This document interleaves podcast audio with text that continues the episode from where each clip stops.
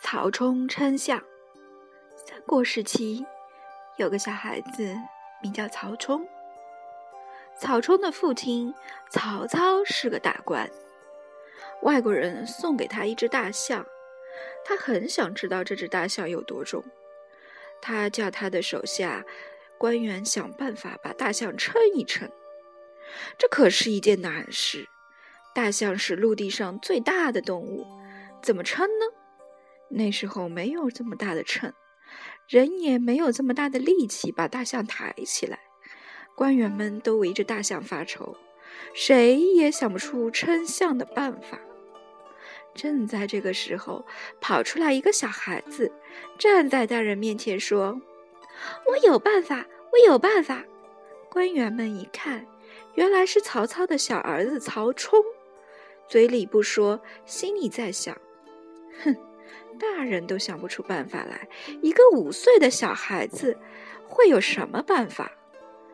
曹冲说：“我称给你们看，你们就明白了。”他叫人牵了大象，跟着他到河边去。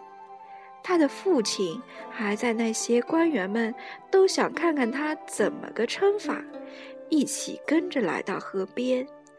河边正好有一只空着的大船，曹冲说：“把大象牵到船上去。”大象上了船，船就往下沉了一些。曹冲说：“起水面的在船帮上划一道记号。”记号划好了以后，曹冲又教人把大象牵上岸来。接下来，曹冲叫人挑了石块装到大船上去。挑了一担又一担，大船又慢慢的往下沉了。行了，行了！曹冲看见船帮上的记号起了水面，就叫人把石块又一担一担的挑下船来。这时候大家都明白了：石头装上船和大象装上船，那船下沉到同一记号上。可见石头和大象是同样的重量，再把这些石头称一称，把所有的石块的重量加起来，得到的总和不就是大象的重量了吗？